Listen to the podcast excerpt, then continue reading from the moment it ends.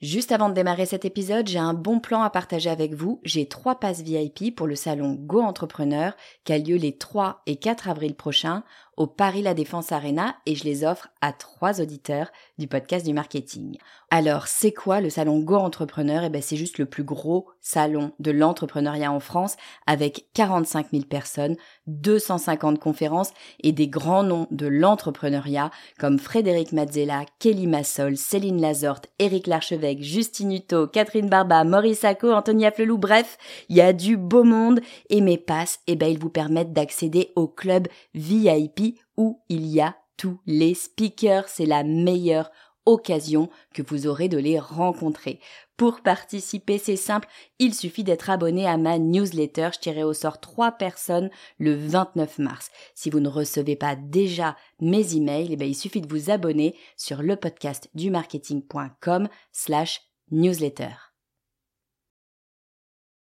Vous écoutez le podcast du marketing, épisode 113.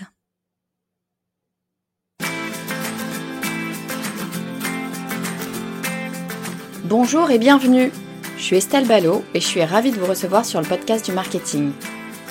À chaque épisode, je vous propose d'analyser les techniques marketing qui marchent, pas à pas et très concrètement, pour développer votre activité. Quand on est entrepreneur, il arrive un moment où il faut vendre. Sauf qu'on n'est pas toutes des commerciales nées, du coup, eh ben, on a tendance à repousser le moment où il faut parler de notre offre. On n'est pas toujours à l'aise avec notre prix, et puis surtout, eh ben, on ne sait pas trop comment amener les choses. Alors, vous êtes peut-être dans le même cas que moi, mais la bonne nouvelle, eh ben, c'est que c'est pas une fatalité. J'ai toujours pensé que la vente, ben, c'était pas pour moi. Et puis en fait, eh j'ai découvert que je ne regardais pas les choses sous le bon angle. Imaginez deux secondes que vous puissiez parler de votre offre sans avoir le sentiment de vendre.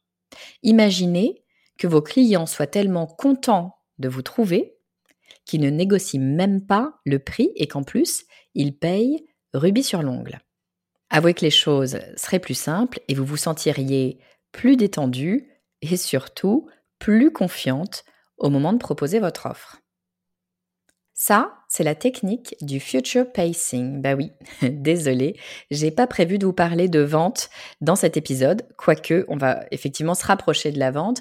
J'ai pas prévu de vous parler purement de vente, j'ai prévu de vous parler d'une technique marketing, une technique de copywriting qui s'appelle le future pacing. Alors future pacing, c'est un terme anglais, euh, future pour futur, pacing pour le rythme. En fait, on pourrait le traduire par euh, une translation vers le futur. On va inviter notre audience à réaliser ce qui se passerait dans le futur, en fait à ressentir ce que cette personne ressentira dans le futur. Quel futur Et bien évidemment, le futur dans lequel elle a travaillé avec nous.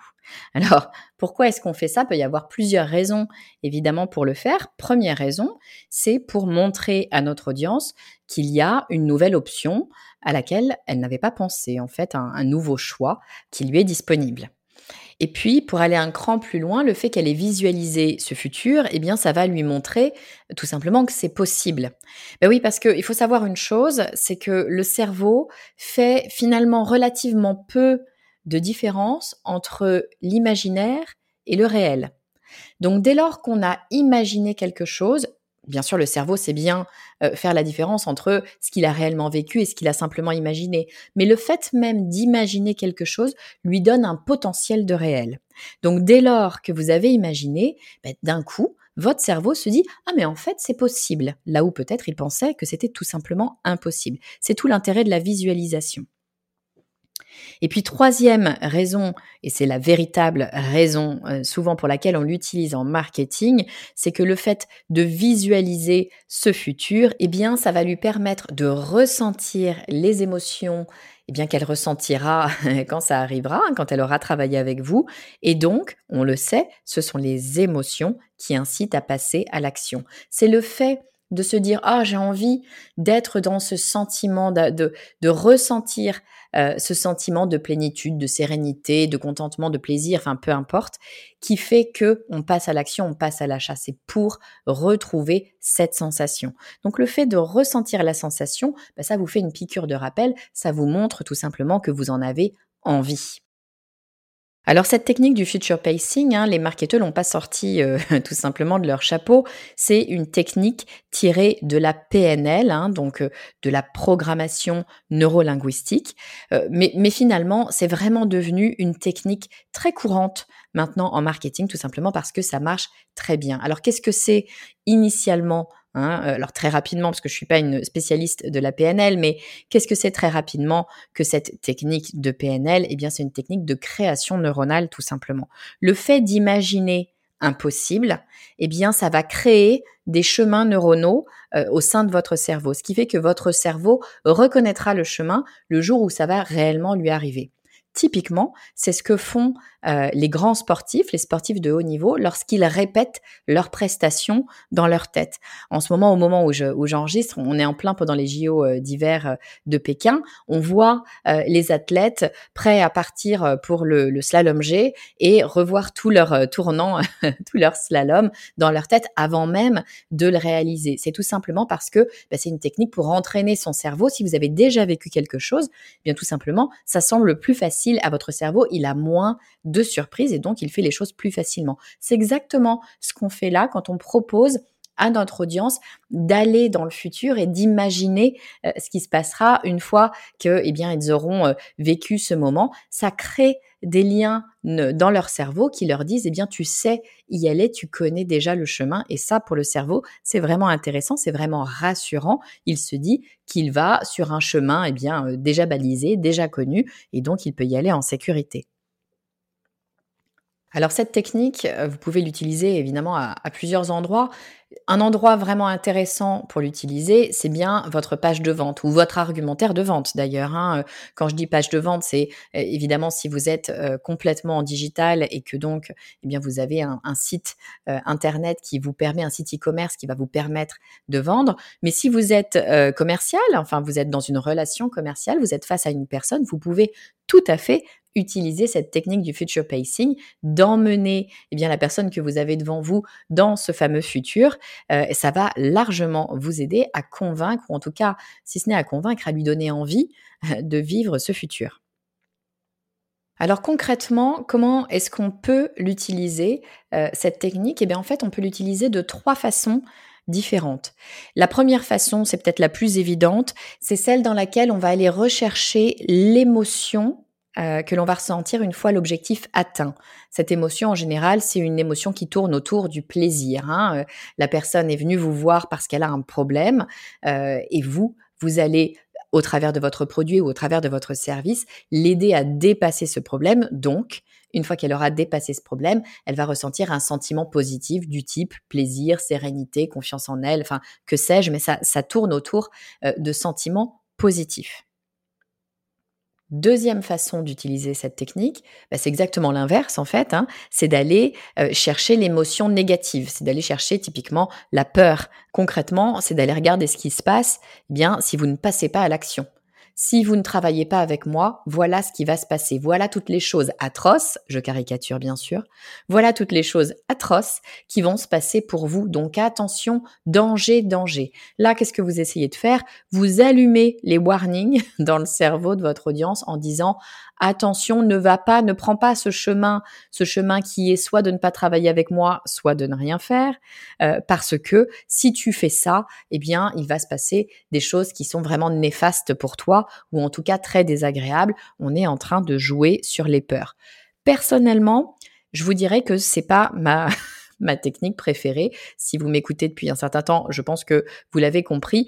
Moi, je n'aime pas trop, euh, de façon générale, cette technique d'appuyer sur les peurs. Je trouve que ça met la personne dans une situation euh, négative, peu agréable, et je n'aime pas associer euh, mon travail, mon image, tout simplement, à ce type d'émotion, d'une part. D'autre part, d'un point de vue purement humain, je n'aime pas faire ressentir des émotions négatives aux autres. Donc, c'est pas une technique que j'utilise moi personnellement, en tout cas régulièrement. Mais je suis obligée de vous en parler parce que c'est réellement une technique, d'une part, qui marche, d'autre part, qui est très régulièrement euh, utilisée.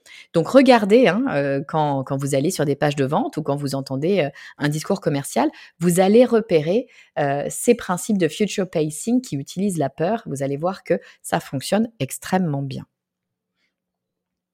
Et puis, il y a une troisième façon d'utiliser cette technique du future pacing. On l'utilise beaucoup de cette façon-là dans le cinéma. C'est de l'utiliser pour garder votre audience en haleine.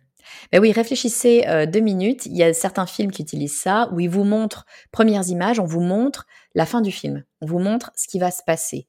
Qu'est-ce qui se passe dans votre cerveau? Ben Là, vous n'avez qu'une seule envie, c'est de comprendre ce qu'il a bien pu se passer pour qu'on en arrive là. Donc si vous faites ça, si vous emmenez votre audience immédiatement dans le futur, sans finalement l'avoir trop prévenu, sans lui avoir expliqué euh, toutes les étapes, ce qui allait se passer, qu'est-ce qu'elle va vouloir cette personne qui se sera sentie par exemple bien ou sentie à l'inverse extrêmement mal Ce qui est sûr, c'est qu'elle voudra savoir ce qui a bien pu se passer entre maintenant et ce futur pour qu'on en arrive là. Et là, vous avez toute son attention du début à la fin, vous en êtes quasiment sûr. C'est vraiment une technique, réfléchissez, il y a plein de films qui ont utilisé ça. C'est une technique formidable pour garder l'attention de votre audience et vous le savez, typiquement quand on est sur un site internet, on a intérêt absolument à garder toute l'attention de l'audience jusqu'au bout, parce qu'à chaque fois qu'on a une perte d'attention, on a tout simplement une perte euh, d'audience. La personne s'en va de votre site et c'est donc potentiellement une vente en moins. Donc, gardez l'attention de votre audience tout au long de votre fenêtre, hein, du tunnel de vente, eh bien c'est extrêmement important et cette technique du future pacing va vous le permettre. Alors ce future pacing, comment ça marche ou en tout cas quels sont les, les éléments euh, auxquels il faut faire attention pour que vraiment les choses fonctionnent très très bien? Première chose, moi je vous invite à commencer par ancrer euh, votre histoire dans le présent. Pour qu'on ait envie de voir ce chemin accompli entre maintenant et le futur, il ben, faut bien qu'il y ait un maintenant. Et qu'il y ait un maintenant commun. Donc on commence par ancrer une situation commune actuelle. Typiquement, on va aller appuyer sur ce qui fait mal, hein. qu'est-ce qui nous gêne, qu'est-ce qui fait que ça ne marche pas. Dans mon exemple de tout à l'heure, c'était euh, le fait de mettre en évidence que, eh bien, quand on est entrepreneur, on n'aime pas forcément vendre, qu'on n'est pas forcément à l'aise avec ça. C'est quelque chose qui est relativement commun à beaucoup, beaucoup d'entrepreneurs. Donc dès lors que vous ressentez ça, vous êtes d'accord avec moi, on a ancré d'une part quelque chose dans le présent, dans une situation actuelle commune, et d'autre part, vous avez acté que vous étiez d'accord avec moi. C'est déjà un très bon point quand on est en train de parler de vente. Deuxième élément intéressant à savoir, c'est que le cerveau, eh il fait plus attention aux informations qui ont attrait au futur qu'aux informations qui ont attrait au passé. Tout simplement parce qu'il n'est pas complètement idiot, votre cerveau. Il sait bien que le passé, il ne peut absolument rien y changer, alors que le futur, potentiellement, euh, il peut avoir une action plus ou moins forte, mais en tout cas, il peut agir dessus. Je vous prends un exemple tout simple. A priori, vous allez être bien plus intéressé par la prochaine promo super intéressante qui arrive là dans les trois jours que par eh bien, ce qui s'est passé sur le dernier Black Friday. Le dernier Black Friday, c'est bien sympa, mais il est passé, il est fini, vous pouvez plus profiter de la promo. Ce qui est intéressant, c'est bien la promo qui arrive dans 2-3 jours qui va vous permettre d'avoir une super réduction.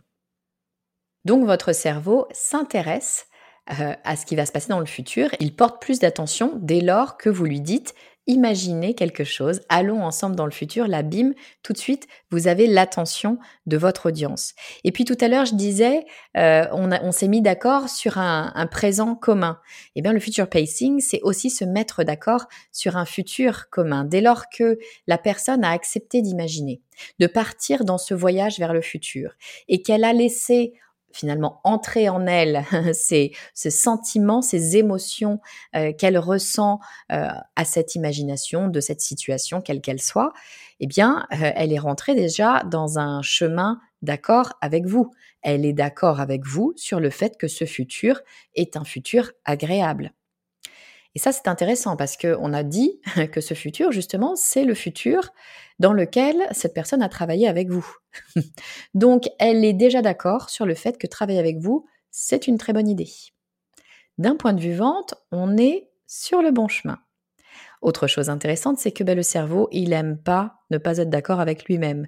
Donc dès lors qu'il a acté un élément, bien sûr, il peut se dédire, hein, on peut tous changer d'avis, il n'y a que les idiots qui ne changent pas d'avis, n'empêche que c'est beaucoup plus simple de rester d'accord avec soi-même, d'être en cohérence avec soi-même. Donc, dès lors que la personne a imaginé cette situation, d'avoir travaillé avec vous, et que cette situation est agréable, a priori, elle va avoir du mal à revenir en arrière.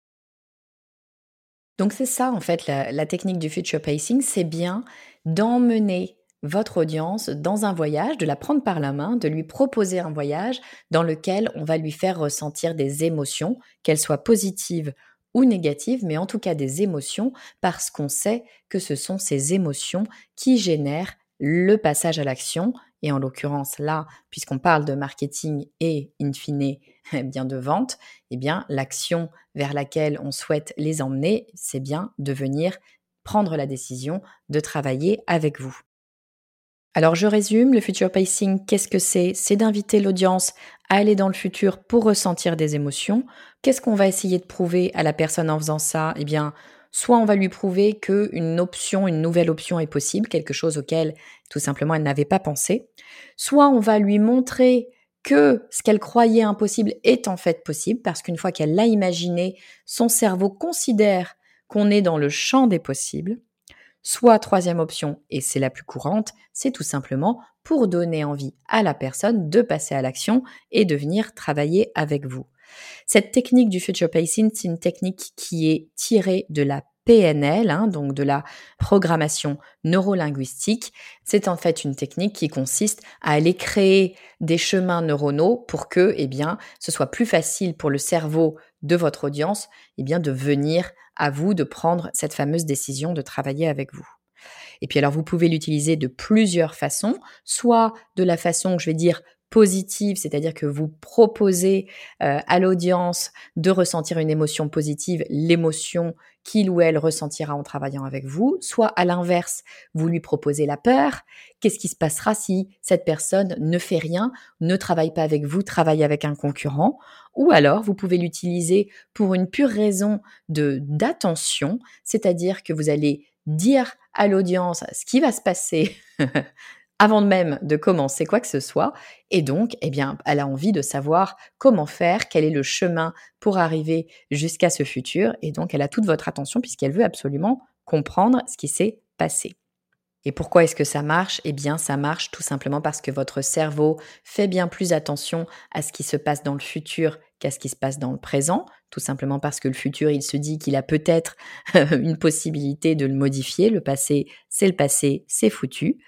Euh, pourquoi est-ce que ça marche aussi? Eh bien parce que on vient créer un principe d'accord avec notre audience, on vient créer un accord sur le présent, on a un présent commun qui est finalement la problématique que ressent votre audience. Et puis on a un accord sur le futur. Cet accord tacite quel est-il? Eh bien, il est que on se sentira bien si on travaille avec vous. Ou à l'inverse, on se sentira mal si on ne travaille pas avec vous. Toujours est-il que dès lors que la personne l'a ressenti, même en imagination, eh bien, elle a acté qu'elle était d'accord avec vous et elle aura du mal à se dédire.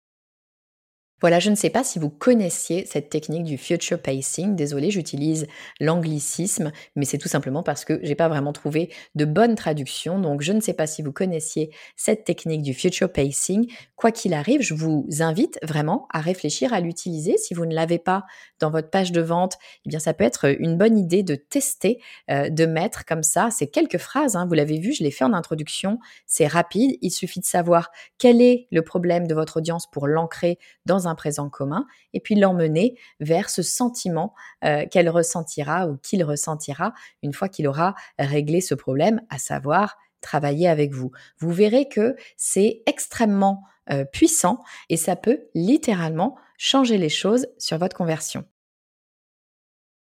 Alors j'espère que vous avez apprécié cet épisode. Si c'est le cas, eh bien n'hésitez pas, comme d'habitude, je sais, je le répète, mais croyez-moi, ça fait largement la différence. Si c'est le cas et que vous voulez m'aider, eh bien laissez-moi un avis 5 étoiles sur iTunes ou sur Spotify. Et d'ici à la semaine prochaine, si vous souhaitez qu'on reste en contact, eh bien je vous invite à me suivre sur mon réseau favori, à savoir LinkedIn. Vous me trouverez sous mon nom, Estelle Ballot. Je vous dis à très vite.